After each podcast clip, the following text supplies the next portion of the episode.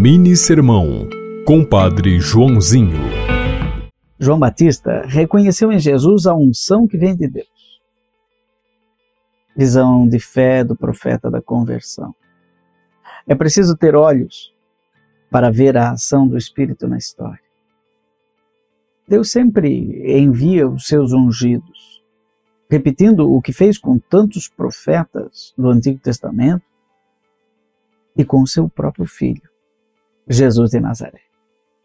Mas ele continua enviando seus missionários, gente simples, muitas vezes pessoas do meio do povo, da sua própria família, mas que tem uma palavra que vem do céu, um conselho que já existia antes deles e que continua depois deles, porque vem de Deus.